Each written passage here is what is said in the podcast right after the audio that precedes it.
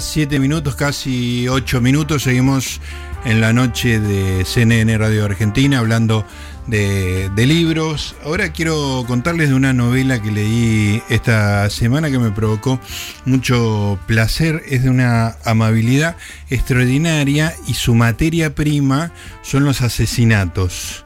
Así que se agarra la cabeza Malenita.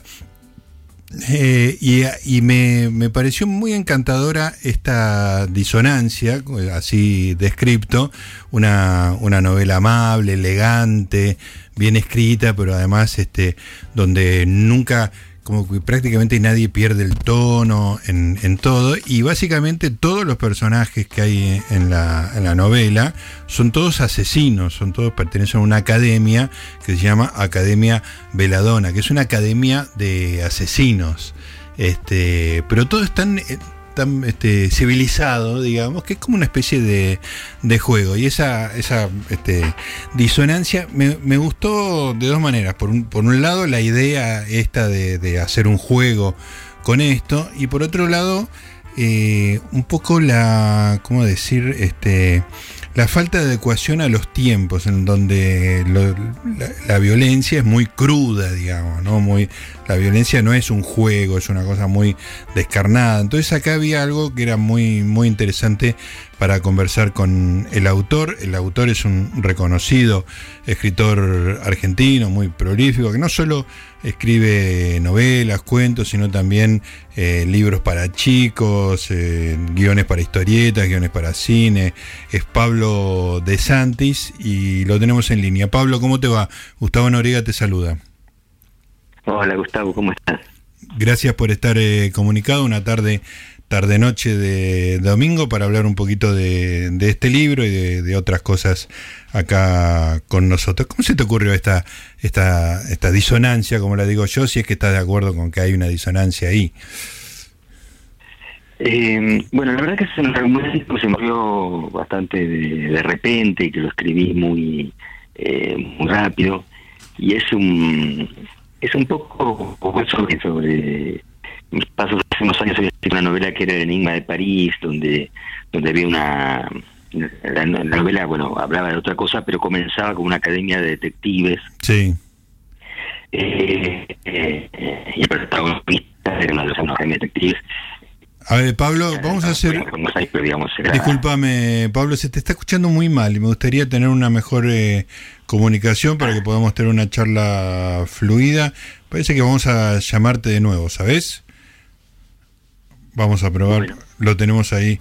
Salía muy, muy, muy pastoso. Vamos a hacer otro intento porque la verdad que no era, no estaba bueno eh, salir así. Bueno, le, les comentaba entonces.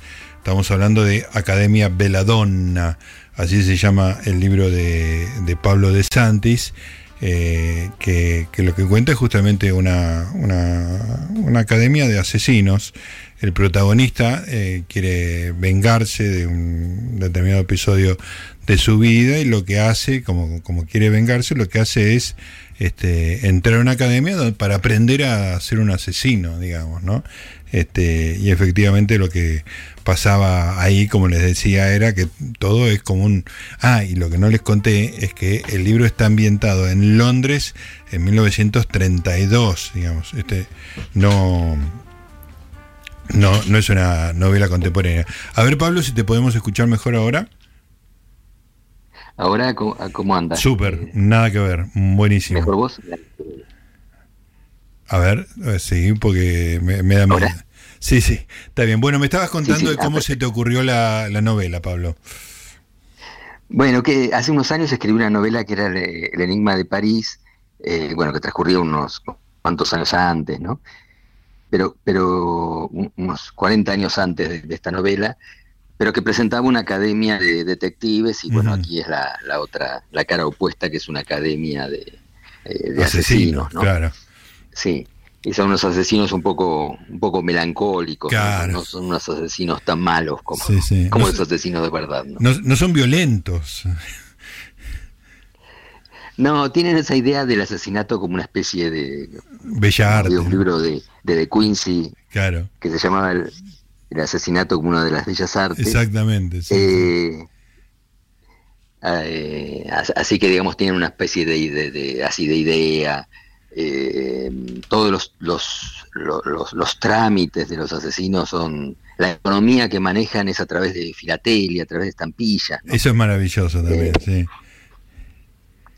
Entonces, por supuesto, es un mundo inventado y un mundo muy alejado del mundo real, ¿no? A pesar de que tiene algunas conexiones con algunos hechos históricos de, la época, pero son muy, muy sutiles. Sí, sí, incluyendo el, hundimiento del, del, Titanic, cosa que es un, lindo detalle marginal y de repente aparecen datos como que se estrena Matari de, de con Greta Garbo, digamos, eh, es muy lindo, pero eh, tiene como una cosa súper elegante, digamos, es como yo lo siento casi como una toma de, partido deliberada, digamos, ¿no?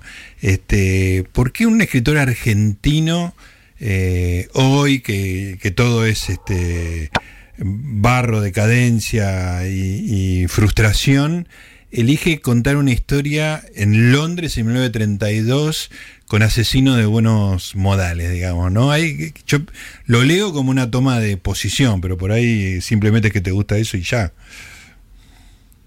Sí, yo a veces pienso que, bueno, que mm, di, clases sobre policiales, escribo un, montón de notas sobre policiales, pero a veces pienso que en realidad a mí lo que, no lo que me gusta no es la novela policial en sí misma, sino las novelas policiales de Agatha Christie. Que quedé fijado, claro.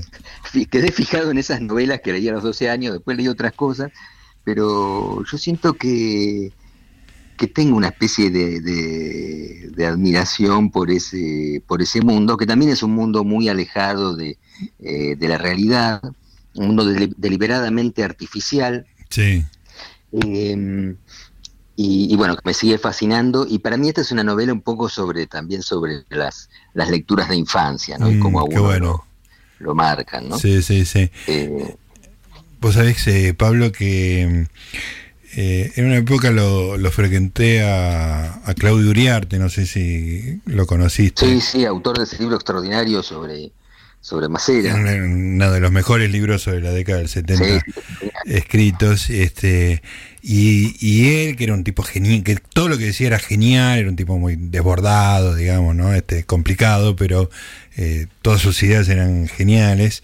Este, Claudio decía, dicen este, citaba una frase, no me acuerdo de quién, que, la novela negra lo que había hecho era sacar al crimen de, los, de, las, este, de las reuniones con tazas de té de, Inglaterra, de Agatha Christie, llevarlo a las sucias calles este, neoyorquinas o estadounidenses, lo que sea.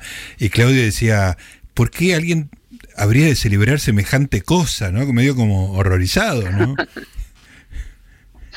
Sí, y de algún modo también, eh, digamos, puede comenzar la novela negra con un poco más de realismo, con Hammett, pero enseguida se convierte en una mitología y está el detective, con su botella de Bourgogne, y, es tan, digamos, real eso como las casas de campo de Agatha Christie. tan alejado. Claro, claro, claro, es como que uno compra un plus de realidad de algo que no vivió jamás, ¿no? Esa gente que mata por plata y, este, y, deja estelas de sangre en todos lados, tampoco es una vivencia de todo el mundo, ¿no? No, no, por, eh, por eso.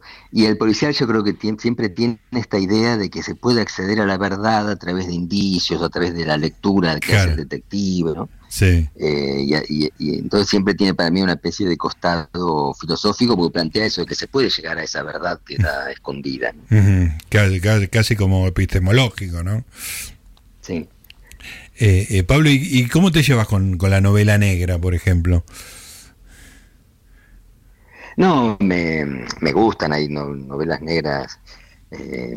lo he leído, pero digamos, en, en, algún momento todos los escritores, eh, la, mayoría de los escritores argentinos, digamos, eran devotos de la novela negra, entonces eso ya tenía su, su carga, carga positiva, digamos, ¿no? Ya tenía su prestigio la novela negra, mientras que la novela de Agatha Christie directamente la... Claro, era todo lo contrario. La, dejaban de lado, ¿no? Sí. Eh, me acuerdo en un libro de, de, Andrés Rivera, a quien yo frecuenté, que, lo quería mucho, pero él, él decía, un personaje de él, eh, comparaba la novela de Agatha Christie eh, con eh, un plato de sémola frente a las novelas de, Chandler o de Hammett como un, un, lomo astronómico. lleno de sabores.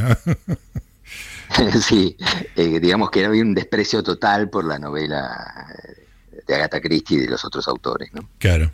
Eh, eh, yo leí hace poco La hija del criptógrafo, este, que también me, sorprendió. Eh, es bastante distinta de Academia Veladón. Estoy hablando de libros de, Pablo, ¿no? de Pablo de Santis.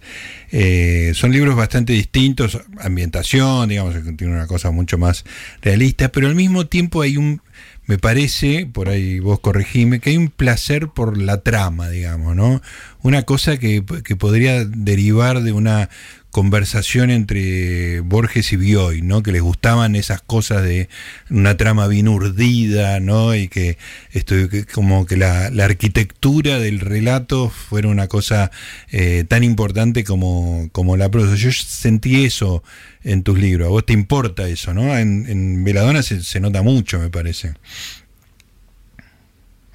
Eh, sí, para mí la trama es, fundamental, es un poco el motor de, la narración y además yo soy de organizar las tramas antes de ponerme a, escribir. Ah, qué interesante. Sí, hago, hago, hago esquemas, hago dibujitos. ah, eso me fascina. Toda, clase. Ah, sí antes de empezar a escribir, ¿no? Inclusive tengo como una imagen como geométrica y me gusta que tenga cierto, cierto equilibrio. A veces después veo que realmente mi idea de orden, no, no sé si se verifica, ¿no? Pero digamos, mientras estoy escribiendo me parece que es, que es una especie de cosmos en el sentido de cosa ordenada, ¿no?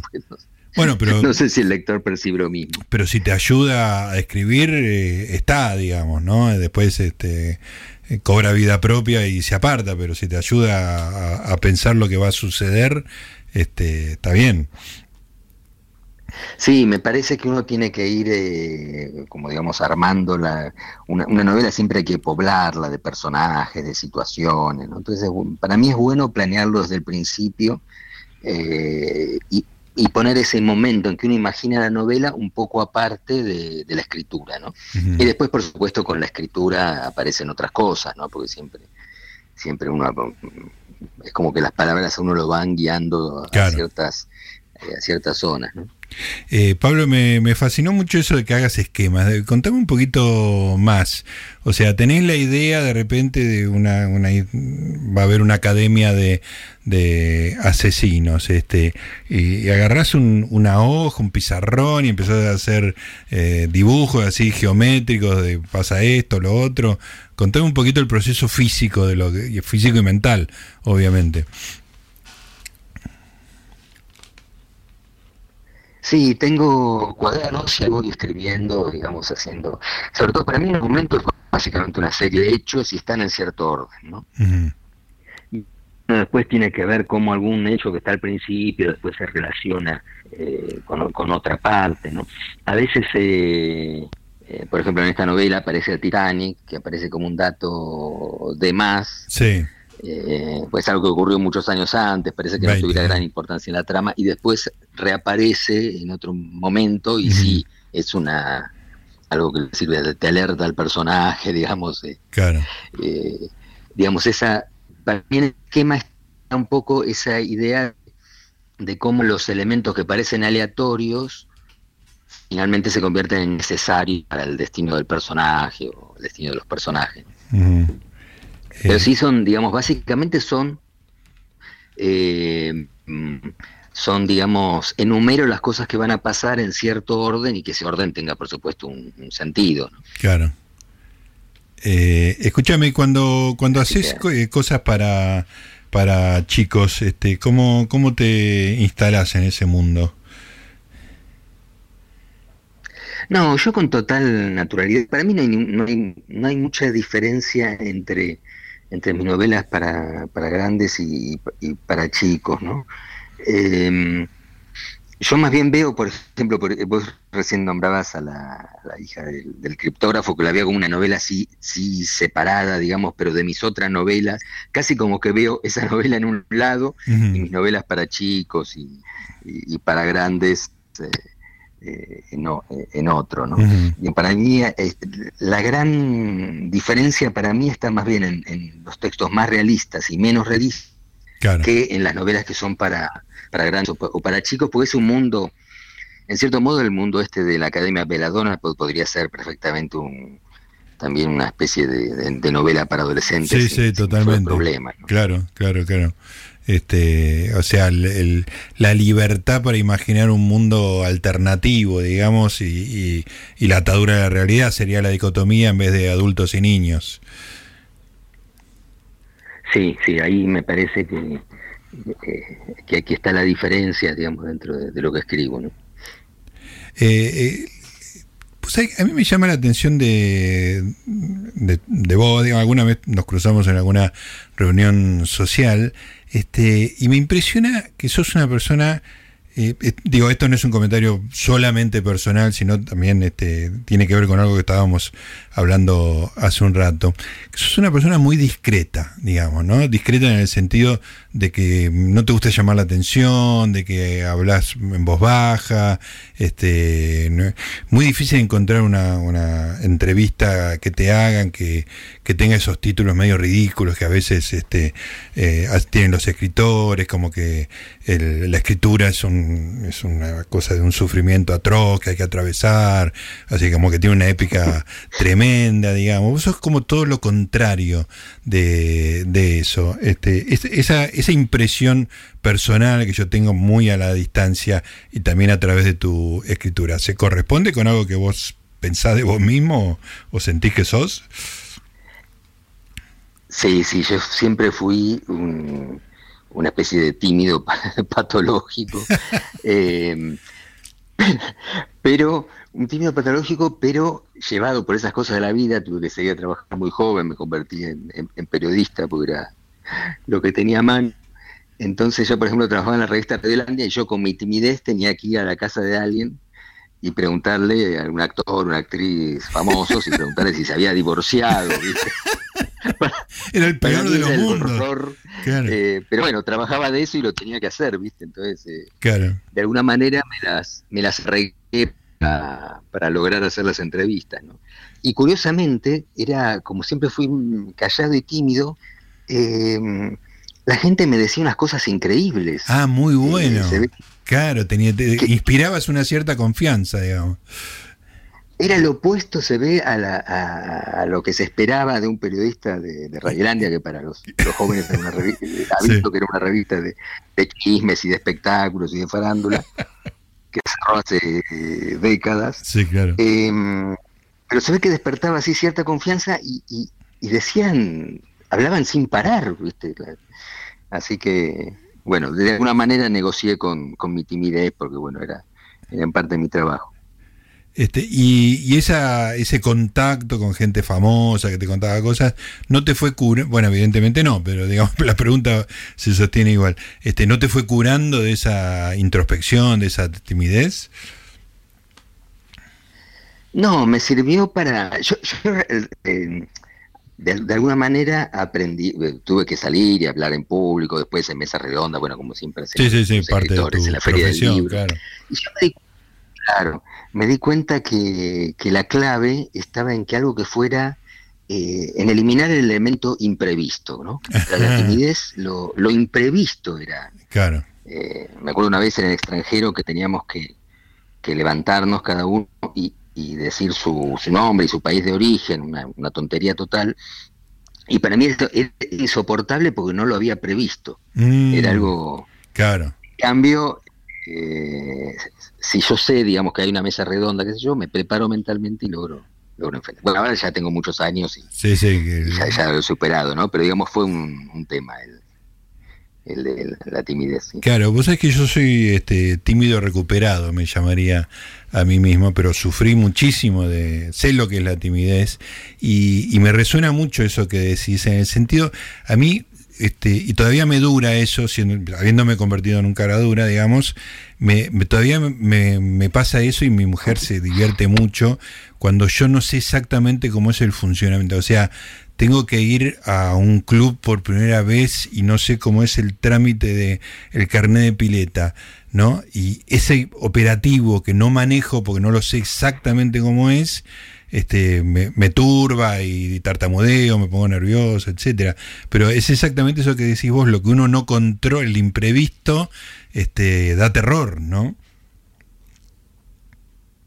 Sí, el imprevisto, esa, es la, palabra para mí de, de que si una situación no conoce o pude prever, ya se maneja mejor, ¿no?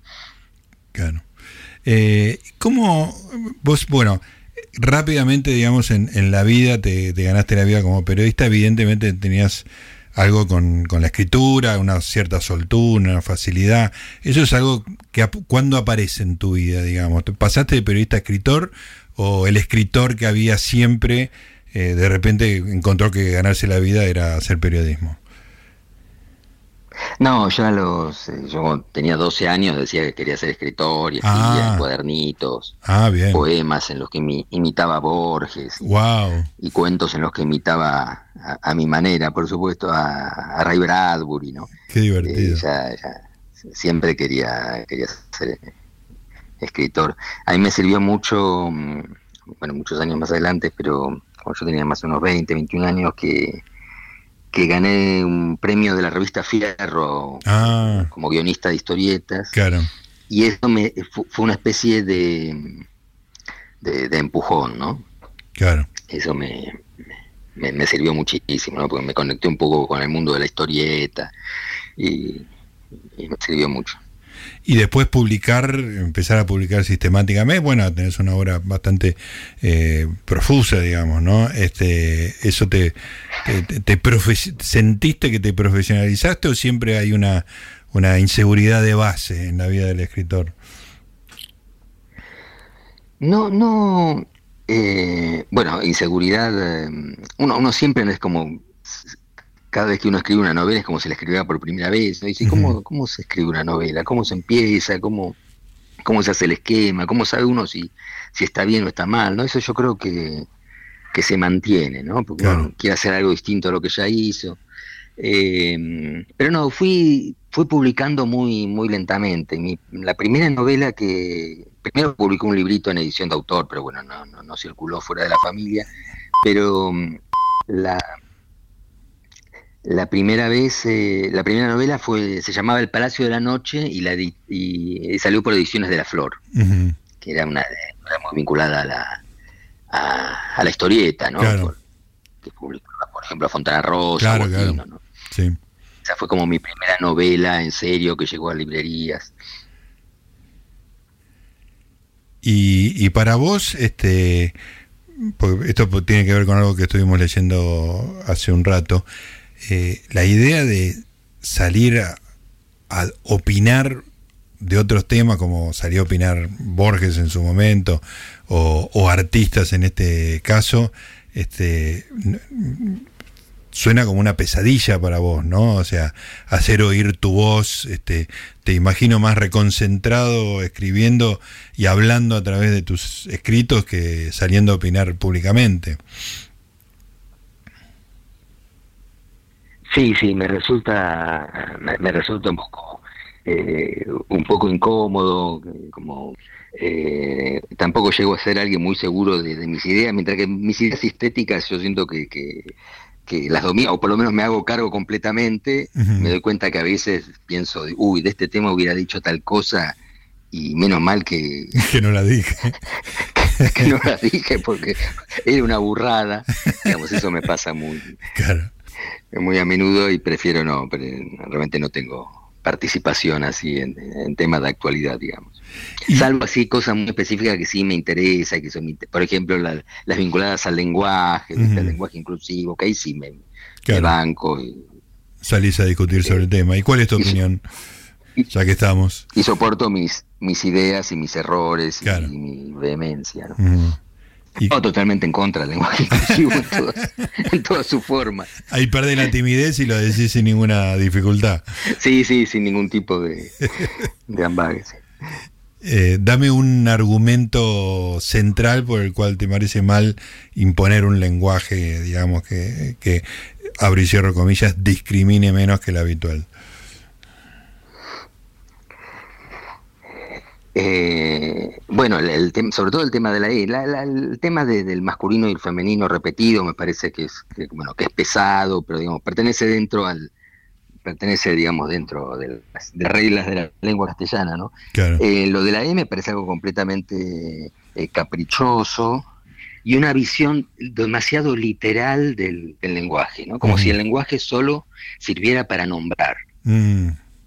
Nosotros tenemos sujetos y tenemos predicados, entonces uno puede decir un montón de cosas con sin, sin violar y sin acusar de todo a las, a las bases de, eh, la lengua, ¿no? Yo realmente no creo que el, que digamos así como en italiano eh, tenemos el, el usted eh, en italiano tiene la misma palabra para, para usted que, que ella digamos no ley. claro. Que es ley es usted y, bueno eso no significa que, que sean menos machistas ni claro, que... Claro, claro. Eh, digamos, son las convenciones de, la lengua y, y, el lenguaje es un entramado de convenciones que se pierden en origen de los tiempos. ¿no? Claro, claro, que no, no, no, necesariamente implican otra cosa que lo que uno, que la voluntad del, del que habla, ¿no? Este que, que debe tener su importancia. No, y además siempre podemos decir las cosas con, con la organización gramatical que tenemos. nada, nada te impide decir lo que quieres decir. ¿no? Claro, claro, exactamente. Bueno, Pablo, te arranqué una, una definición contundente en contra del lenguaje inclusivo. Este, lo voy a poner este, en destacado para hacerte pasar un mal momento. ¿no? Este, Pablo de Santis criticó, criticó con dureza a la feminista. pasaría a ser el peor de tus momentos. Bueno, eh, Pablo, te agradezco mucho el placer que me dio leer Academia Veladona y, la, que nos hayas dedicado un rato de esta tarde para, para charlar un, ratito. Espero que no haya sido un sufrimiento para vos este, conversar con nosotros. No, para nada. Lo pasé muy bien. Bárbaro. Te mando un abrazo y te agradezco mucho. ¿eh? Un abrazo grande. Muchas gracias.